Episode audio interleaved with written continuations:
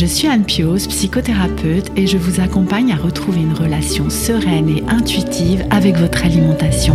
La pleine conscience du pouvoir est un podcast qui vous accompagne à reprendre le pouvoir dans votre relation avec la nourriture, à sortir des injonctions de la culture des régimes et à ne plus vous sentir seul avec tout ça. Dans ce podcast, je partage des outils, des réflexions. Je vous parle aussi de pleine conscience et d'introduire dans votre quotidien plus d'observation de votre propre fonctionnement. Je vous propose également des témoignages de femmes et d'hommes qui vivent ou ont vécu un trouble du comportement alimentaire ou une relation compliquée avec leur alimentation. Leurs témoignages vous permettront, je l'espère, de réaliser que nous sommes nombreux à nous retrouver pris au piège de cette relation toxique. Je vous laisse avec l'épisode du jour. C'est Michael, j'ai 30 ans. Dans ma famille, il y a énormément de personnes qui ont fait des régimes la première crise alimentaire que je me souvienne, je devais avoir peut-être 6-7 ans. Vers mes 17 ans, j'avais conscience que mon rapport à l'alimentation était spécial. Je voyais autour de moi que les gens, ils arrivaient à s'arrêter. Je me rappellerai tout le temps. Je me suis dit euh, que j'étais un gros porc en fait. Et directement, en fait, cette pensée, elle s'est transformée en colère. J'ai pris mes chaussures de course et j'ai été courir. Donc à partir de ce moment-là, j'allais courir euh, dès que je pouvais, en boitant quoi et en ayant vraiment très très mal, mais pour moi c'était inconcevable d'arrêter de courir. J'aurais jamais pensé que j'étais boulimique parce que je me faisais pas vomir. Et je me dis, ok, si j'ai une maladie, il y a moyen que j'en guérisse.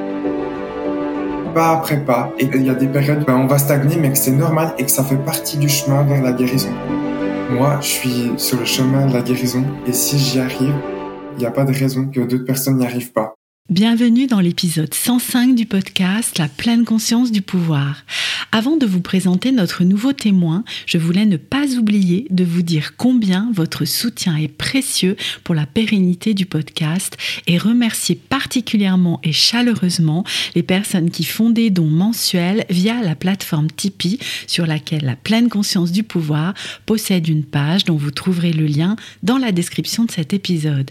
Grâce à ce soutien, nous ne sommes pas de notre poche pour payer l'abonnement 2024 de la plateforme Ocha qui héberge et diffuse les épisodes sur les plateformes d'écoute comme Spotify ou encore Apple Podcast ou Deezer.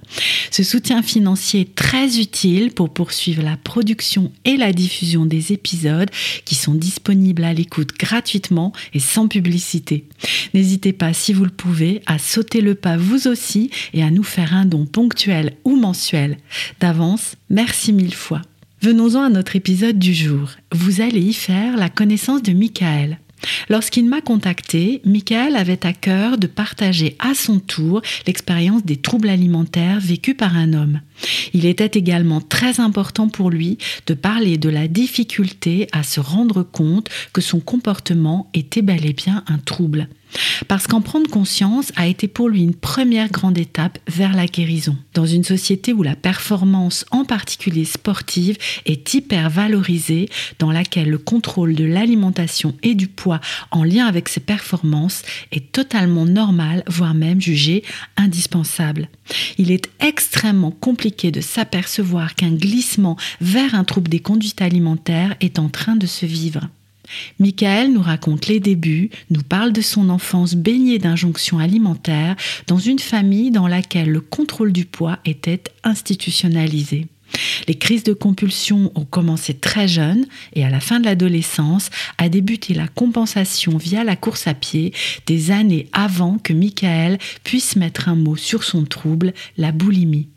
Je vous laisse découvrir le témoignage de Michael qui a aujourd'hui beaucoup de clairvoyance sur l'installation de son trouble et sur son processus thérapeutique.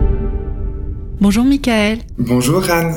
Je te remercie beaucoup d'avoir pris contact avec moi parce que c'est dans ce sens-là que, que ça s'est passé pour venir apporter ton témoignage. Et d'ailleurs, j'en profite pour remercier toutes les personnes qui euh, actuellement, depuis plusieurs mois, là, on me contactent pour venir euh, me proposer de témoigner dans la pleine conscience du pouvoir. Je trouve que c'est extrêmement généreux. Euh, pour moi, ça parle vraiment d'un élan. Je ne sais pas si tu l'as vécu comme ça, Michael, mais un élan, tu sais, de solidarité. Je sais pas, toi, c'est ça qui t'a... Moi, effectivement, c'est vraiment cet élan, en fait, qui m'a donné euh, l'envie de te contacter pour pouvoir euh, raconter mon témoignage. Mhm. D'ailleurs, en fait, je, je, voulais te remercier ben, de me laisser l'opportunité de venir témoigner. Oui. Parce que c'est vrai que quand j'ai su que j'étais atteint de troubles du comportement alimentaire. Une des premières choses qu'on fait, c'est aller sur Internet et puis essayer de chercher un maximum de témoignages. C'est vrai.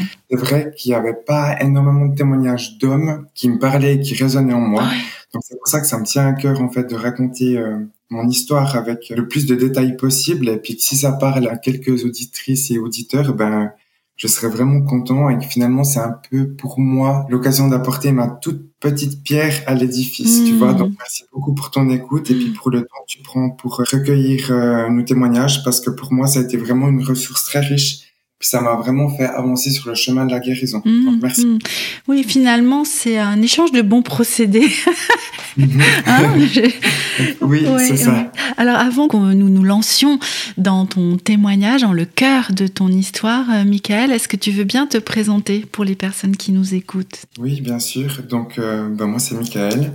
J'ai 30 ans. J'habite en Suisse.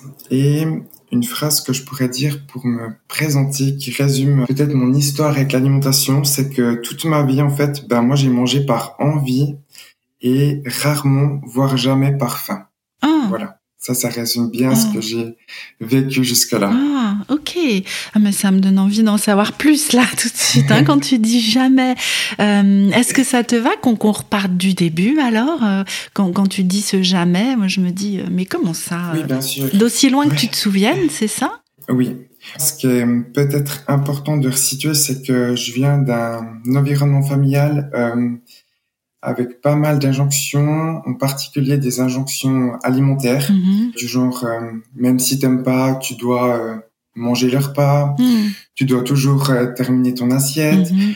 Euh, moi, j'ai des frères et sœurs qui sont plus jeunes que moi. Oui. Euh, je me rappelle que ma petite sœur à l'époque, elle mangeait moins que mon frère et moi parce qu'elle avait besoin d'avoir un apport alimentaire plus faible Mhm. en fait. Mhm. Et souvent, quand on était jeune, elle restait des 30 minutes, une heure, voire des fois deux heures seule à table parce qu'elle devait finir son assiette, en fait. Mmh, oui, Ouais. et oui. Oui, je pense que ça parlera à pas mal euh, de personnes, ça, hein, ces injonctions-là. Mhm. Tu sais, comme ces phrases, alors que ma génération, mais peut-être les suivantes, ont pu entendre, il y en a qui meurent de faim dans le monde, euh, tu dois manger. Et, et dans le, euh, même si t'aimes pas, tu dois manger, je trouve qu'il y a une nuance avec le fait de faire goûter aux enfants quelque chose. hein. Là, on est, on est dans, non, tu dois, en fait. Tout à Mm, fait. mm. Ouais. Ouais, c'est important Et- de resituer ça, effectivement. Et dans ma famille, il y a énormément de personnes qui ont fait des régimes. Mhm. Moi, je me souviens que ma maman, elle faisait souvent des régimes, ma grand-maman aussi. Je me souviens que quand j'étais petit, ma grand-maman, elle m'expliquait qu'elle faisait le fameux régime où c'est qu'on compte les points et puis Oui. qu'une banane, elle avait de la chance, c'était zéro Eh point. Enfin, oui. voilà, j'ai baigné là-dedans, en fait, depuis que je suis jeune. Mm. Et euh, on me répétait souvent une phrase assez drôle avec le recul, mais on me répétait tout le temps que nous, en fait, on n'avait pas de chance, qu'on mangeait un carré de chocolat et on prenait directement du poids, Mm. puis que certaines autres personnes, elles avaient vraiment un métabolisme élevé, puis Mhm. que elles, avaient de la chance, puis qu'elles pouvaient se permettre de manger euh, une plaque de chocolat en entier et euh, rien à voir, en fait. Ouais, c'était un petit peu euh, une condamnation. Tu sais, c'est ce mot-là qui me vient. T'es condamné, en fait, à pas pouvoir manger ce que tu veux. Tout à fait. Donc ben j'avais cet environnement-là avec toutes ces injonctions et en parallèle de ça, j'évoluais aussi en étant enfant dans un environnement que je pouvais qualifier euh, d'insécuritaire. Mhm. Il y avait beaucoup de violence, pas forcément de la violence physique, mais plutôt de la violence verbale, avec énormément euh, de cris et euh, d'excès de colère ben, des adultes qui nous entouraient. Mm. Et en parallèle de ça, à partir de mes 9 ans, Mhm. j'ai subi des abus sexuels. Mhm. Donc c'est vrai que c'était pas du tout un environnement favorable, peu agréable pour un enfant en fait. Oui, un environnement très violent. Je pense que c'est peut-être important euh, que je précise là que à l'heure actuelle en fait moi je veux blâmer personne. Je sais très bien que les adultes qui nous entouraient en fait ils ont fait du mieux qu'ils pouvaient avec euh, les ressources qu'ils avaient euh, Mm. euh, à l'époque et je suis pas du tout là pour jeter la pierre ou quoi que ce soit. hein. Mm. Au contraire, ben, ça m'a apporté euh, aussi des belles choses et puis euh, ça fait que ben, j'ai le parcours que j'ai eu maintenant. Et oui, et c'est aujourd'hui à 30 ans hein, que tu peux avoir ce regard euh, très résilient finalement sur, euh, sur ton parcours. Tout à fait. Donc moi, la première crise alimentaire que je me souvienne, je devais avoir peut-être 6-7 ans. Ah oui. Je me rappelle qu'en fait, je jouais avec euh, bah, mes frères et sœurs à la pâte à modeler Mhm. et que mes parents en fait ont commencé à un peu se disputer. Puis que moi, j'ai pris euh, deux ou trois pots de pâte à modeler et j'étais me cacher en fait sous la table de la cuisine et euh, j'ai commencé à manger euh, toute cette pâte à modeler. Mhm. Et euh, en fait, bah, ma première crise alimentaire, elle s'est faite avec justement pas un aliment. euh, Donc, et je me rappelle justement avant mon mal de ventre, parce que bien sûr après ça fait Mhm. mal au ventre, mais avant, j'ai senti à ce moment-là un sentiment euh, un peu réconfortant, apaisant, de sécurité, tu vois. Mhm. De plénitude, un peu, quelque chose comme voilà, ça. oui. Mhm. Et ça, c'est vraiment la première crise que je me rappelle. Mhm. Ouais, tu étais tout petit. Ah, je, je suis avec bon 6 ans. Après, on est toujours le petit ou le grand de quelqu'un, mais euh, tout petit. Et il y a eu cette ressource-là, finalement, à ce moment-là, Voilà, dans un moment oui. anxiogène. Et après, ben, j'ai commencé de temps en temps à faire des petites compulsions alimentaires. Et puis, euh, je me rappelle que vers les 10 ans, ben là, je commençais à avoir euh, un petit ventre, en fait, Mhm. dû à un apport nutritif euh, qui était plus grand que ce que mon corps avait besoin, en fait. Mhm. Et euh, je me souviens là que je commençais vraiment à tricher. Par exemple, au milieu de la nuit, je me levais et j'allais manger des choses dans le placard Mhm. ou j'allais boire euh, du coca. Donc, je faisais toujours attention, en fait, à pas que les adultes le remarquent. Mhm. Par Mhm. exemple, si j'allais vers le coca et que je, je buvais du coca, soit j'en buvais un petit peu pour pas que ça se remarque. Et si j'arrivais pas à me retenir et je finissais la bouteille de coca, j'allais prendre le soin d'en prendre une nouvelle, de la mettre au frigo et puis bien cacher euh, mes emballages et puis mes bouteilles euh, de boissons au milieu de la poubelle, euh, pas que ça se voit en fait. Mhm. Mhm. Oui, c'était caché, c'était honteux. Mhm. Euh, il fallait pas que tu te fasses surprendre. Tout à fait. C'était vraiment manger en cachette et puis euh, trouver plein d'astuces pour pas que ça se voit. Ouais. Et euh, à partir de mes 12 ans, là, j'ai commencé à avoir de l'harcèlement à l'école. C'était dû, je pense, au fait que ben, j'étais quand même différent des autres enfants de mon âge. Par déjà, j'avais une corpulence physique plus grosse, plus grande en Mhm. fait. Du coup, ben ça faisait qu'il y avait une différence. J'étais aussi euh, plus efféminé que les autres enfants. Donc, euh, du coup, c'est vrai que j'avais beaucoup de remarques. Et là, on me frappait en fait à l'école. Mhm. Et je restais euh, souvent dans les toilettes euh, pendant les pauses et les récrés. Et je mangeais en fait en cachette euh, Mhm. dans les toilettes. Et est-ce que tu as trouvé des ressources auprès d'adultes à ce moment-là? Euh, Non, parce que le fait que je me fasse frapper à l'école, j'associais ça aussi à, à la honte. Tu vois, j'avais Ah. ce même sentiment qu'avec la nourriture, un peu. Fallait que ça reste caché.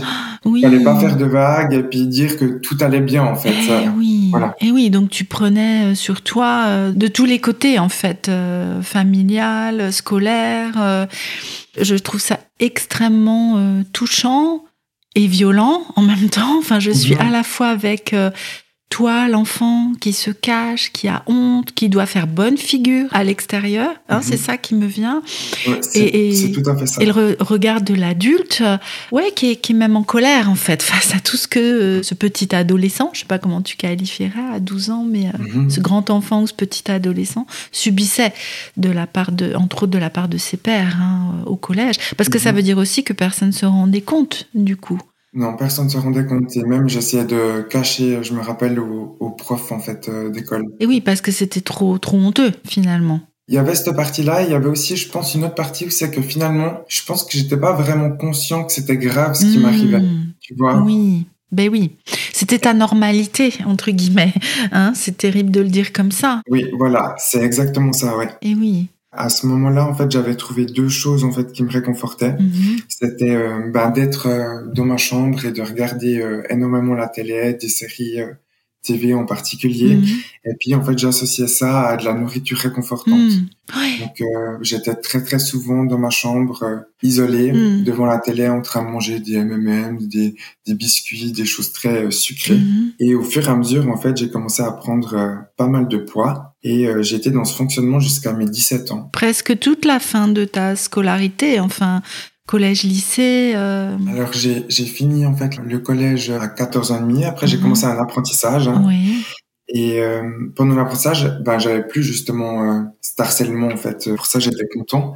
Mais j'avais quand même ces crises qui étaient devenues vraiment fortes avec le temps. Mhm. Et euh, ben, je me souviens que vers mes 17 ans, j'en avais conscience que mon rapport à l'alimentation, il était spécial. Mhm. Et je voyais autour de moi que les gens, ils arrivaient à s'arrêter. Tu vois, par Mm. exemple, ils prenaient euh, du gâteau, une part de gâteau, ils arrivaient à s'arrêter. Mm. Et moi, pas. Là, j'avais conscience qu'il y avait quelque chose euh, de particulier chez moi. Mhm. Et j'essayais de trouver des astuces pour me contrôler. Mais euh, j'avais pas les ressources nécessaires euh, pour y arriver, pour essayer de maintenir mon poids ou de le diminuer ou de prendre soin de moi, en fait. Et oui, et ça veut dire là aussi que tu es resté seul en fait avec ces questionnements à ce Mhm. moment-là. Oui, tout à fait, mm. oui. Ouais, À chercher, Mais- mais mm. à pas trouver en fait. Effectivement. Et ben mon poids, c'était quand même un sujet euh, auquel j'y réfléchissais souvent. Et je me souviens, je me pesais plusieurs fois par jour. Et un jour, justement, quand j'avais 17 ans, je me suis pesé. Et euh, là, j'ai vu que la balance, euh, elle a atteint les 96 kilos. Et en fait, ben, j'ai directement eu deux réactions qui sont presque venues en même temps. Oui. La première réaction que j'ai eue, c'est je me suis dit, Ah, ben Michael, là, euh, encore 4 kilos, et puis tu passes la barre symbolique des 100 kilos. Enfin, c'est énorme. Et euh, une deuxième chose qui est arrivée juste après, une deuxième pensée, je me rappellerai tout le temps, je me suis dit euh, que j'étais un gros porc, en fait. Ouais, j'ai eu cette pensée-là euh, très forte et remplie de culpabilité. Mm. Et je me disais, ben, j'arrive pas à me contrôler. Et directement, en fait, cette pensée, elle s'est transformée en colère. Mhm. Et ce jour-là, ben, j'ai pris mes chaussures de course et j'ai été courir. Mm. Et euh, je me rappelle, euh, j'ai été courir, tu sais, en me disant que c'est comme euh, une punition, en fait. Mm. Je l'ai mérité. Eh oui. Tout ce que j'ai mangé, ben maintenant, je dois l'évacuer en, en courant. Oui, c'était vraiment une colère contre toi-même. Hein, quand tu dis j'ai de la colère qui est montée contre toi-même, il faut que je me punisse en fait. Il faut que je répare ce que j'ai fait. Oui, c'est ça. Et euh, ce jour-là, j'ai fait 7 km sans m'arrêter. Mm. Donc c'est vrai que ça peut paraître peu, mais pour une personne qui faisait pas du tout Bah d'activité oui, physique, moi euh, ça me paraît énorme. Eh, mais qui oui. faisait 100 ki- presque 100 kilos, voilà. Ouais. J'ai fait 7 km et je me rappelle que je voulais pas m'arrêter. Ah. Je courais et je me disais, bon, maintenant tu le mérites, tu dois courir en fait pour évacuer en fait ce poids que tu as accumulé avec les années. Hmm. Oui, avec une non-écoute aussi de ton corps qui devait hurler, Mhm. mais stop. Ouais, tout à fait. Et ben, ce jour-là, en fait, en rentrant, manque de bol, je me repèse sur la balance Hmm. et euh, je vois que j'ai perdu un kilo. Ah.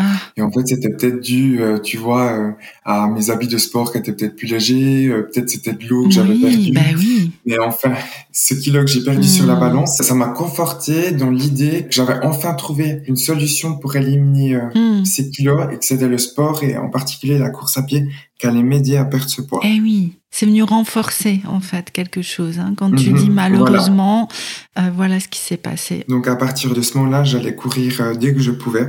Hmm. Euh, c'était une fois tous les jours, une fois tous les deux jours. Et j'ai perdu 36 kilos en une année et demie. Hmm. Donc je me rappelle que au début, mes kilos, j'arrivais à les perdre facilement. Mhm. Et ben tu vois après plus tu perds du poids, ben plus tu te rapproches de ton poids peut-être idéal. Et puis Mhm. moi je pense que je suis passé euh, cette limite là et du coup je me souviens que pour perdre mes derniers kilos, j'ai dû changer euh, carrément mon alimentation. Hmm.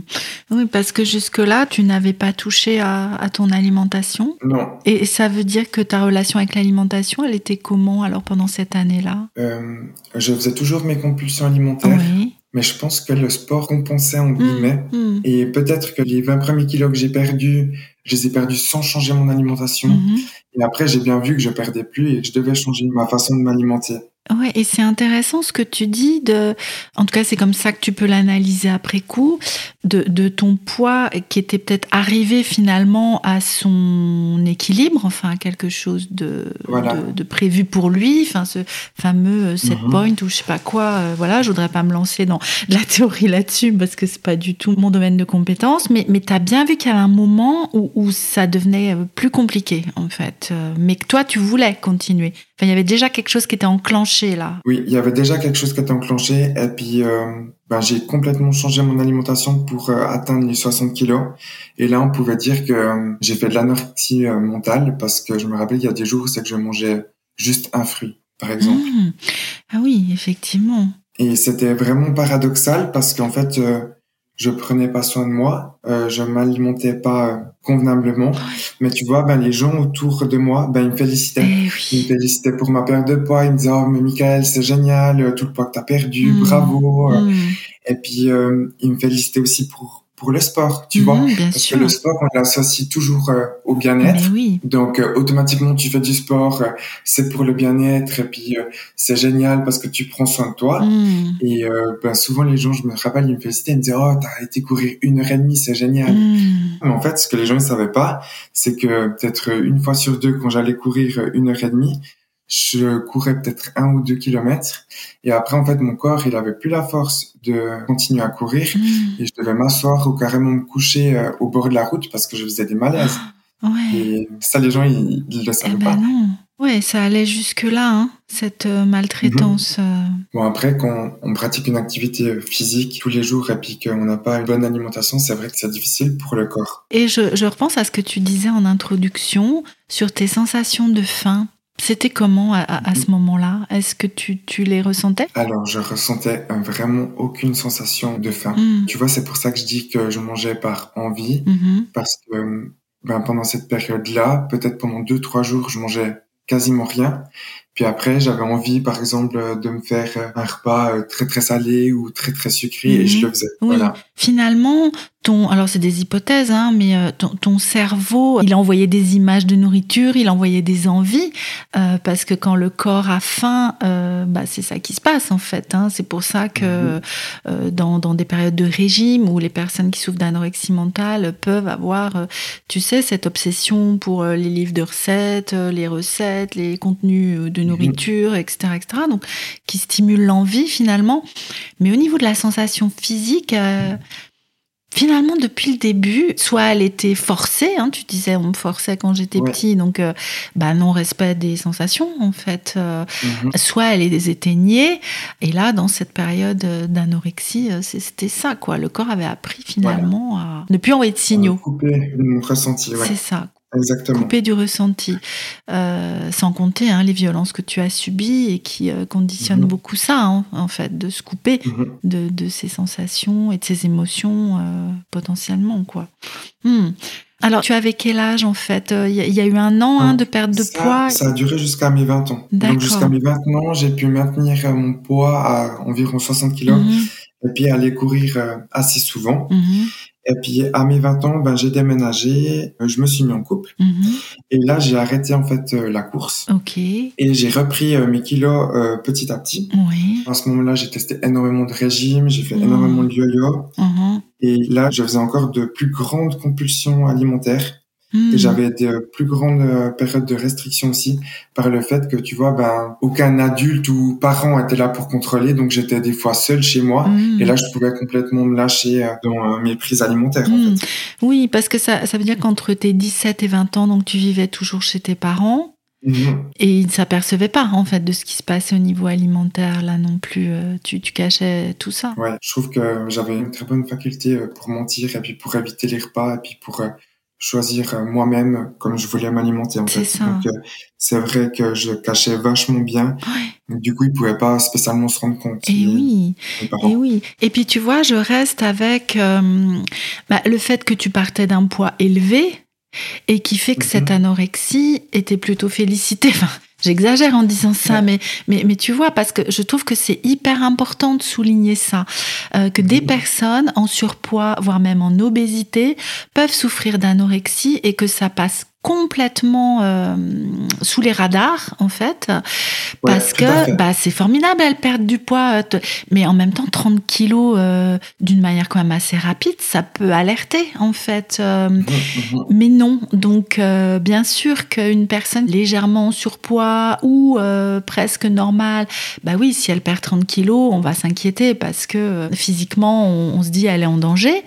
Mais là, c'est Mhm. pareil en fait, tu vois. Ça, vraiment, je trouve Oui, ça oui, oui. hyper important ce que tu nous dis là et de témoigner Ouais. de ça. Parce que hum, c'est pas parce qu'un adolescent ou un jeune adulte, euh, euh, bah, ça paraît plutôt bien qu'il perde du poids que c'est une bonne nouvelle en fait. Et je pense que tout ce que tu racontes, c'est renforcé par le fait que j'ai pas de base perdu mon poids grâce ou à cause euh, d'un régime. Hmm. Je l'ai perdu euh, grâce au sport, tu vois? Mhm. Et je pense que ça renforce Mhm. encore plus euh, ce côté euh, positif en fait. Complètement, complètement. Hum, mhm. Ok.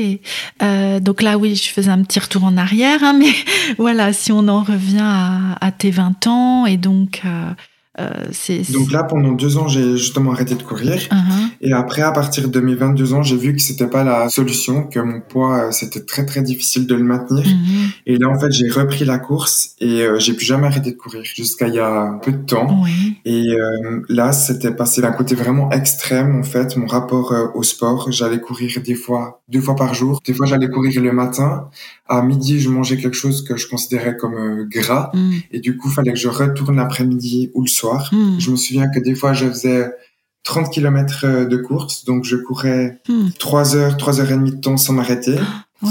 Qu'il y a des jours où je devais travailler toute la journée et que le soir, j'avais peut-être euh, des rendez-vous avec euh, des amis ou des repas avec ma famille. Mhm. Et du coup, j'avais pas le temps de courir. Je me souviens que je mettais mon réveil à 5 heures du matin pour aller courir euh, Mm. avant mon travail. Et c'est à ce moment-là, en fait, que mes compulsions alimentaires, elles ont commencé de devenir vraiment énormes. Je mangeais que comme ça. Oui, il y avait plus du tout de repas en fait. Non, Mm. non. Et au fur et à mesure, ben, j'écoutais de moins en moins mon corps. Je me souviens que euh, des fois, j'avais très très mal au dos, Mm. au point de pas pouvoir porter des choses, mais que j'allais quand même courir. Mm. Une fois, j'avais eu mal euh, sous la plante du pied. Oui. Pendant trois mois, j'avais été chez le médecin, puis le médecin, il m'avait dit que ben, fallait que j'évite un maximum en fait euh, de marcher et surtout de pratiquer une activité physique. Mhm. Et je me souviens que j'avais même mis euh, de la ouate dans ma chaussure de course pour que ça amortisse. Et en fait, j'allais courir en boitant, quoi. Eh oui. Et en ayant vraiment très très mal. Mais pour moi, c'était inconcevable d'arrêter de courir. Bah oui, c'était impossible en fait. Et c'est dans cette période-là, justement, que je suis rentré dans un cercle de mal-être avec euh, vraiment énormément de culpabilité. J'avais une mauvaise estime de moi, des pensées négatives, des pensées suicidaires. Mhm. Je me disais que j'étais quelqu'un de faible parce qu'en fait, j'arrivais Mhm. pas à me contrôler dans ma prise alimentaire. Mm. Et euh, j'avais plus du tout de confiance en moi à ce moment-là. Oui, elle était complètement laminée par cette croyance que tout était de ta faute en fait. Tout à fait, ouais. Avec, tu vois, je reste, euh, et depuis le début de ton témoignage, avec cette solitude, en fait. Ce jeune homme que tu étais, tout comme ce petit garçon, tout comme cet adolescent, complètement seul et honteux face à ce qui traversait. Mhm. Et bah ça, ça a duré jusqu'à mes, mes 28 ans. Mhm. Donc ce qui a changé, c'est qu'à mes 27 ans, j'ai commencé une formation de thérapeute complémentaire Mhm. pour devenir thérapeute en fait. Oui. Et euh, là, il y a toute une branche en fait euh, d'anatomie, physiologie et pathologie à, à apprendre en fait pour oui. euh, comprendre ben, les besoins des futurs patients. Mhm. Et euh, il y a une journée où c'est qu'on faisait justement la répétition des troubles mentaux. Et là, il y a une fille qui va devant la classe et qui présente la boulimie. Et moi, jusqu'à ce moment-là, la boulimie, je l'avais toujours associée avec euh, l'acte de se faire vomir, Mhm. en fait. Oui. Donc c'est pour ça que moi, j'aurais jamais pensé que j'étais boulimique parce que je me faisais pas vomir. Et tu oui, vois oui, et puis que finalement, ce que tu vivais ressemblait à rien de, de ce que tu avais pu entendre, Mhm. voir, lire. euh, Exactement. Et euh, ben là, cette fille, elle présente les cinq critères euh, selon le DSM-5 Mhm. qui fait qu'on a des troubles alimentaires. Oui. Et puis le dernier critère, elle expliquait que fallait avoir un comportement compensatoire Mhm. inapproprié, comme par exemple de se faire vomir ou l'abus de laxatif ou euh, un exercice physique excessif. Ah. Et là, quand- elle a dit ça, ça a été vraiment euh, la révélation de ma vie. Mhm. Ouais. Bah Vraiment. oui, mais oui. Là, ça m'a fait une, énorme claque, une énorme prise de conscience. Je suis directement rentré chez moi et j'ai passé toute la nuit à, à chercher euh, plein de témoignages, d'informations euh, sur Internet. Ah, Et en fait, ben, à ce moment-là, j'ai ressenti vraiment un soulagement ah. parce que je me suis dit, ah, enfin, j'arrive à mettre des mots sur ce qui m'arrive Mais et oui. que c'est pas normal entre guillemets Mm, mm. mon, mon fonctionnement quoi. C'est ça. Et peut-être aussi, bah, le fait que ça existe, en fait, que ce soit nommé, euh, Voilà. c'est cette reconnaissance que c'est pas entièrement de ta faute. Tu as déjà cette prise de conscience là, à ce moment-là?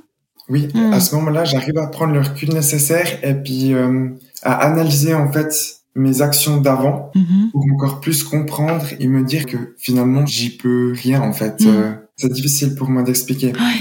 Mais à ce moment-là, je ressens vraiment un soulagement Mm. et je me dis, ok, si j'ai une maladie, il y a moyen que j'en guérisse. Mm. Et je ressens vraiment une motivation et puis euh, je me sens bien Mm. en fait. Eh oui, c'est ça.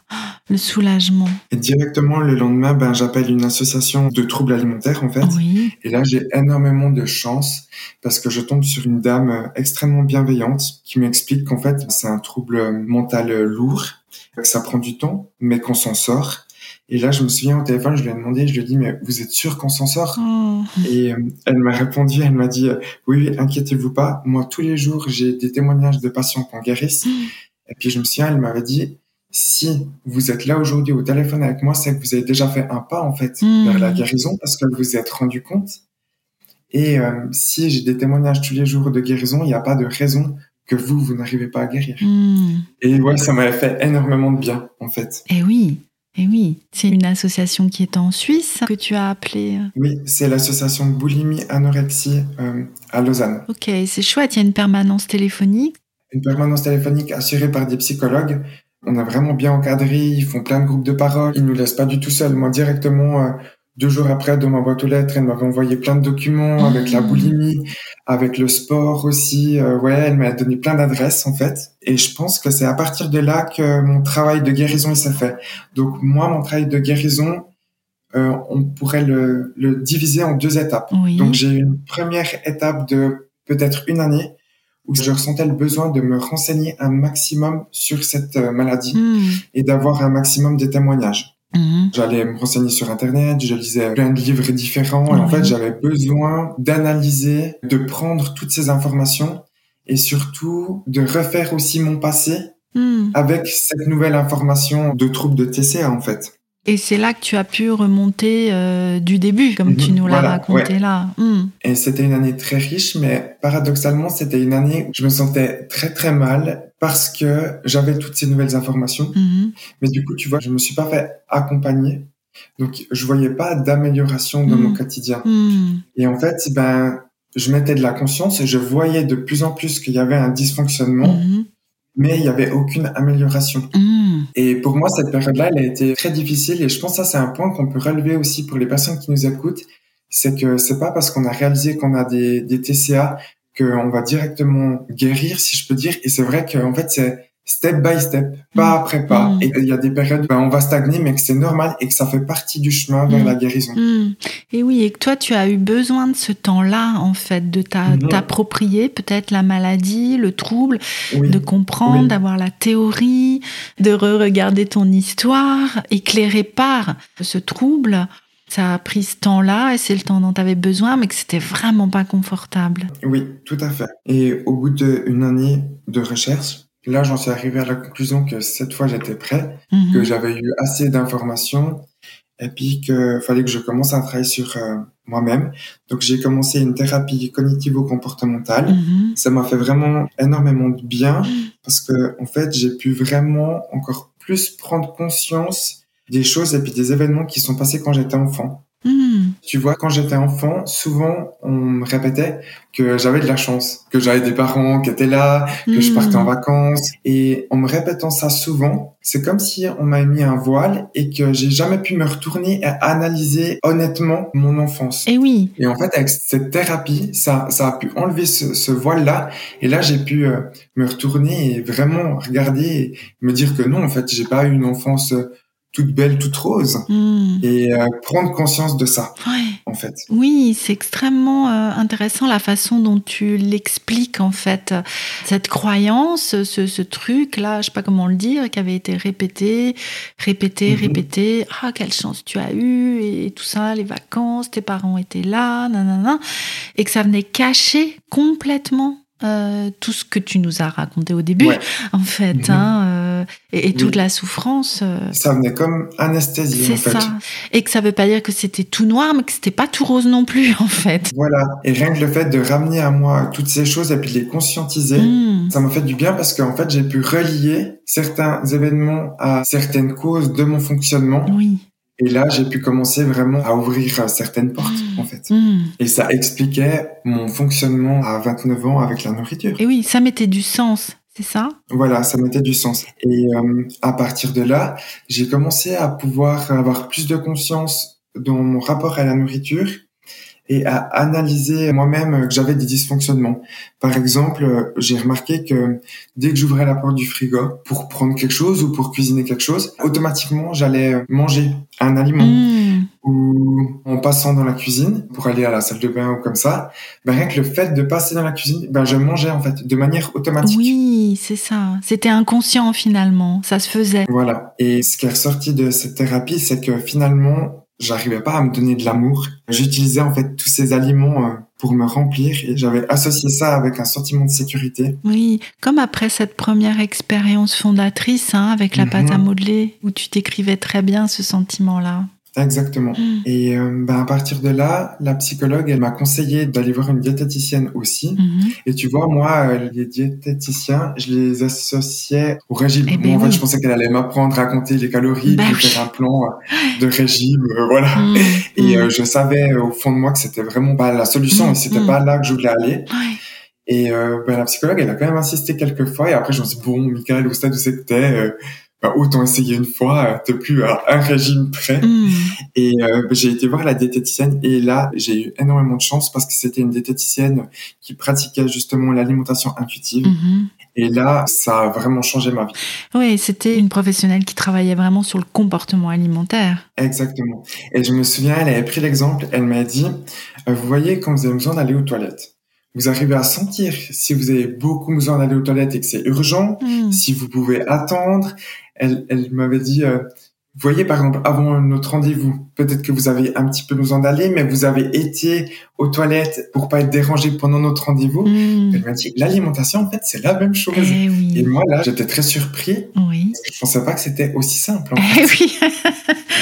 Et eh oui, ça fait tilt en fait. Tu dis ah mais oui, en fait c'est un besoin mhm. physiologique comme euh, l'envie d'aller aux mhm. toilettes en fait. c'est vrai que c'est un exemple qui est souvent parlant ça, hein, parce qu'on a tellement associé le fait de s'alimenter avec de la mentalisation il faut, il faut pas, je devrais, ça c'est bon, ça c'est pas bon, et qu'on a même oublié que c'est bah, une fonction corporelle, un besoin corporel en fait. Euh, alors bien sûr que c'est plus complexe que ça parce que dans l'alimentation, je pense qu'il y a une autre forme de plaisir et d'envie peut-être que quoique. Hein, souvent je dis quand j'ai très envie de faire pipi et que je vais au je me dis ah mais qu'est-ce que c'est bon d'aller euh, faire pipi quoi. Hein, tu sais c'est ah tu sais le truc en... enfin. Mais euh, bon voilà il y, y a quand même des différences mais n'empêche que ça ramène à des sensations corporelle, j'imagine la prise de conscience que ça a été là, effectivement. Tout à fait. Hmm. Et euh, ben, c'est pour ça que je dis que j'ai toujours mangé par envie et jamais par faim, parce que jusqu'à mes 29 ans, je mangeais que par envie. J'arrivais pas à sentir euh, si j'avais faim ou pas faim hmm. et si j'étais rassasié ou pas. C'est ça. Mhm. Et est-ce que tu veux bien nous partager la façon dont, tu as travaillé ça, justement, cette reconnexion aux sensations? En fait, la diététicienne m'a expliqué que ce que j'ai fait jusqu'à maintenant, je le faisais à l'envers et que c'était en fait mon comportement actuel qui déclenchait justement mes compulsions. Oui. Et là, j'ai réalisé vraiment que je devais aller à l'envers de mon fonctionnement depuis toujours, en fait. Oh et que je devais pas m'alimenter par la tête, mais m'alimenter par le corps. Et c'est vrai qu'au début, ça, ça fait assez peur qu'on mhm. nous explique que si tu as envie de prendre quelque chose, tu peux le manger et euh, qu'il n'y a pas de problème là-dessus, que c'est ton corps qui le réclame. C'est vrai que ça, ça me faisait peur parce que un des premiers réflexes, je me disais, oh, le carré de chocolat, je vais prendre du poids, tu mhm, vois. Bah et euh, c'est vrai qu'au début, c'était pas évident, mais je me suis dit, j'essaye finalement, comme ce que j'ai tout testé jusqu'à maintenant, et peut-être que ce serait la solution. Hmm. Et en fait, effectivement, dès le moment que j'ai commencé à mettre en pratique l'alimentation intuitive, j'ai plus fait aucune compulsion alimentaire. Hmm. Ah oui, ça a été aussi très vite euh, arrêté. en travaillant cette permission inconditionnelle de manger. Exactement. Hmm. Et en fait, c'était le fait de me dire non, ça c'est pas bien, ça c'est pas sain, ça faut pas que tu manges qu'au bout d'un moment, toutes ces accumulations d'injonctions, en fait, moi, ça m'a fait que j'avais des compulsions alimentaires. Mmh, ouais. Mmh. Et là aussi, j'ai remarqué directement que je me sentais assez vite de mieux en mieux. Donc, j'avais une meilleure estime de moi-même.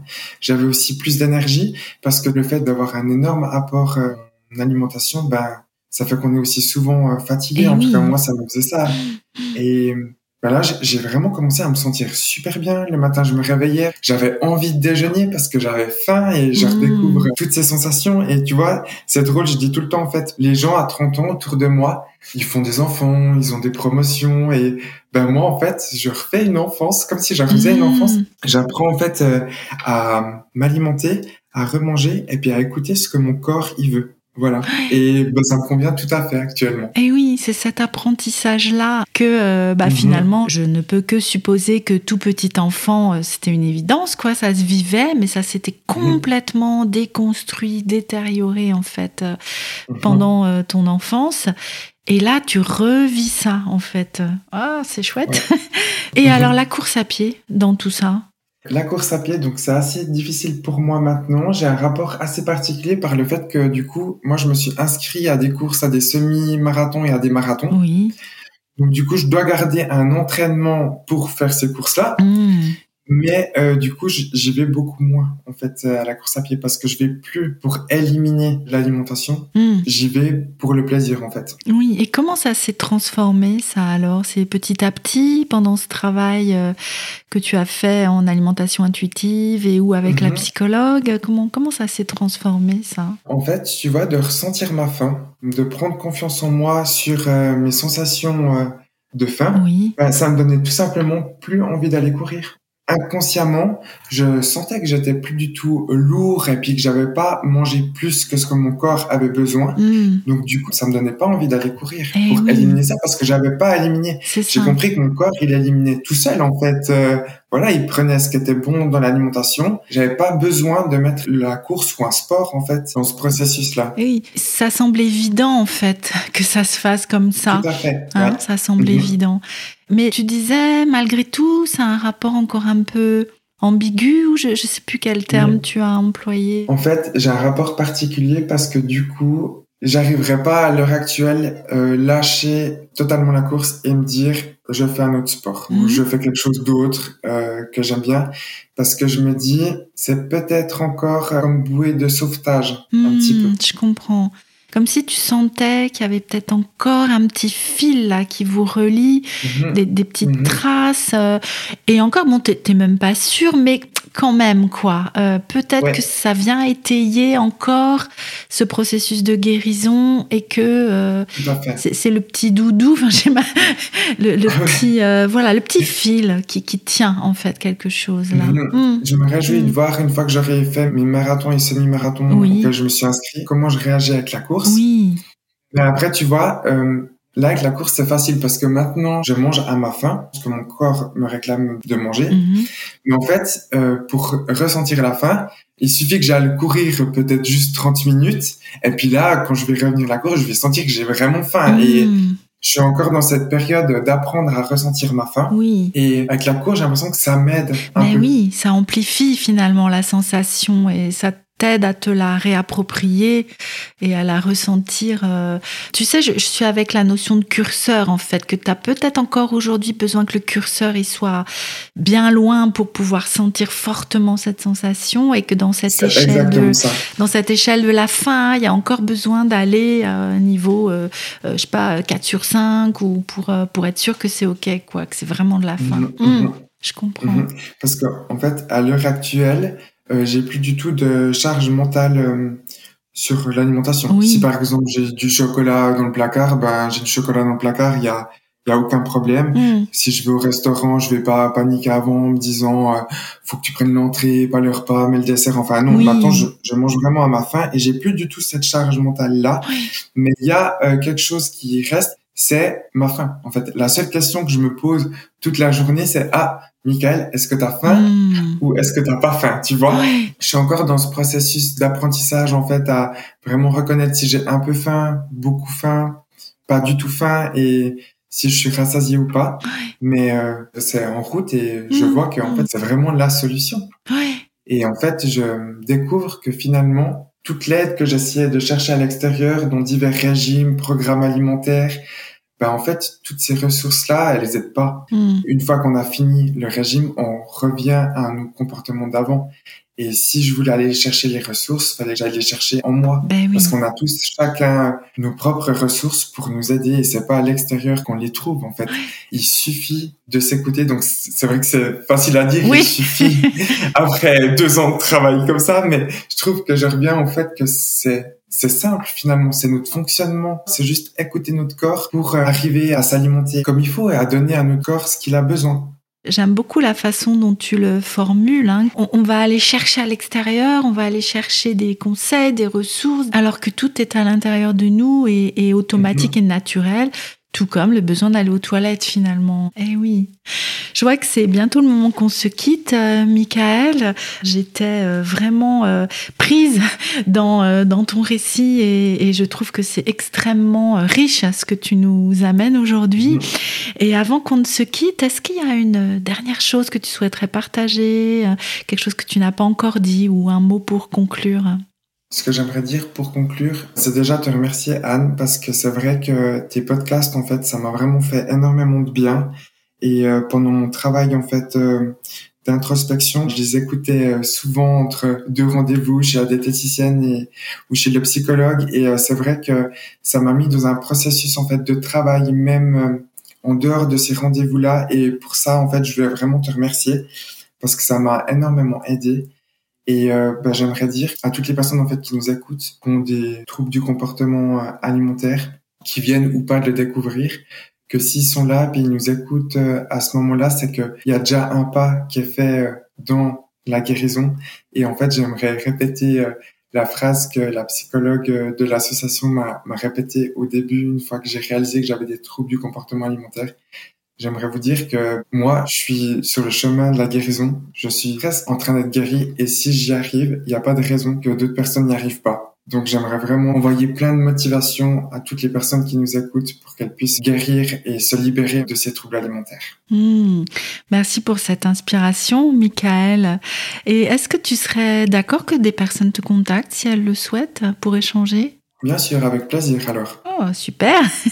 bah, je te remercie beaucoup. Nous mettrons euh, dans la description de l'épisode un moyen de, te contacter, celui qui sera le mieux pour toi, si ça te va. Pas de problème, tu peux sans autre mettre euh, mon Instagram. Ok, avec plaisir. Si tu me le permets encore, j'aimerais. Je t'en prie. Juste remercier une personne en fait euh, qui m'a aussi énormément aidé euh, dans mon chemin vers un mieux-être. C'est mon copain Nils parce que c'est vrai que pour lui ça, je pense pas tout le temps été facile hein, quand on est hmm.